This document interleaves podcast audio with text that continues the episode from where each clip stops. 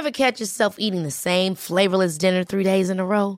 Dreaming of something better? Well, HelloFresh is your guilt-free dream come true, baby. It's me, Kiki Palmer. Let's wake up those taste buds with hot, juicy pecan-crusted chicken or garlic butter shrimp scampi. Mm. Hello Fresh. Stop dreaming of all the delicious possibilities and dig in at HelloFresh.com. Let's get this dinner party started.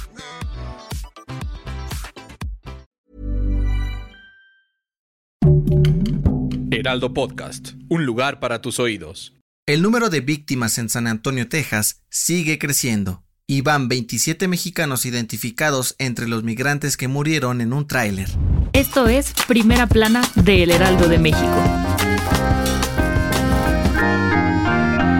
La tarde del 27 de junio, autoridades estadounidenses encontraron el contenedor de un tráiler abandonado con 51 migrantes muertos y varios sobrevivientes cerca de San Antonio, Texas. Esta ha sido una de las peores tragedias en la historia de la frontera. Según los reportes oficiales, entre las víctimas mortales se encontraban 27 mexicanos, 7 guatemaltecos, 2 hondureños y 19 más que no se han identificado. Además, lograron rescatar a 16 migrantes con vida, quienes fueron trasladados a hospitales cercanos. La policía tejana informó que detuvieron a tres presuntos responsables del abandono del tráiler y serán investigados por un posible caso de trata de personas. Por su parte, el canciller Marcelo Ebrard dio a conocer que México participará en las investigaciones junto con el Departamento de Seguridad Nacional de Estados Unidos para esclarecer los hechos. En la mañanera de este miércoles, AMLO lamentó la tragedia y dijo que ya están apoyando a las familias de las víctimas. Además, aseguró que en su próxima reunión con Joe Biden insistirá para que ambos países se unan para detener la crisis en la frontera lo antes posible.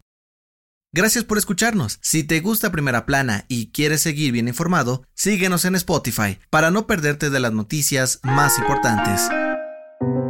La violencia en el país no se detiene y ahora se hizo presente en Puebla, donde en la mañana de este martes se registró una balacera en el Centro de Salud Francisco y Madero, donde muchas personas estaban formadas con sus hijos para recibir la vacuna contra COVID-19. De acuerdo con las autoridades poblanas, el ataque dejó cuatro personas heridas, dos niños y dos padres de familia, quienes recibieron atención médica y se reportan estables. Según los primeros reportes, los presuntos responsables del crimen fueron dos sujetos a bordo de una moto que atacaron directamente a una persona identificada como Fernando Flores García, alias La Zorra, quien aparentemente tiene antecedentes penales por homicidio, narcomenudeo y robo de vehículos. La Secretaría de Seguridad Pública del Estado informó que aún no tienen información sobre los responsables, pero trabajarán para ubicarlos y detenerlos mientras siguen con la investigación.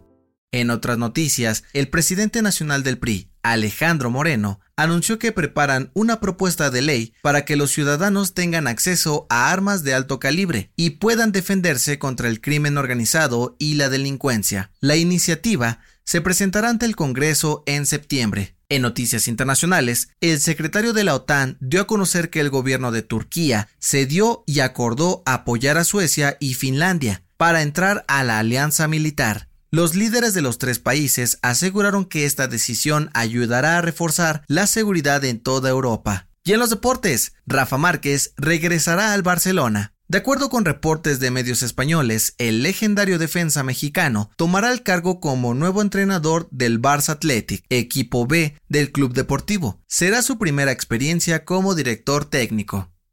El dato que cambiará tu día.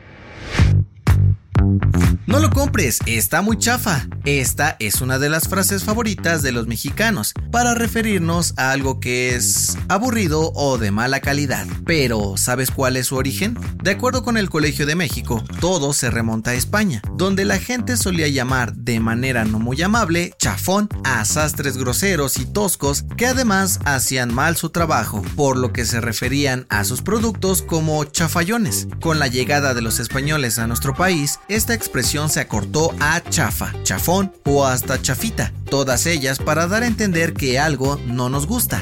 la recomendación. Entre tantas teorías conspirativas, destaca la existencia de los famosos reptilianos. ¿Será verdad que habitan entre nosotros? Escucha el nuevo episodio del podcast Preguntas Tontas para Todos, donde Fergay, Nuria Ocampo y Pa Monstruo explican quiénes son y cómo son estos seres misteriosos. Yo soy José Mata y nos escuchamos en la próxima.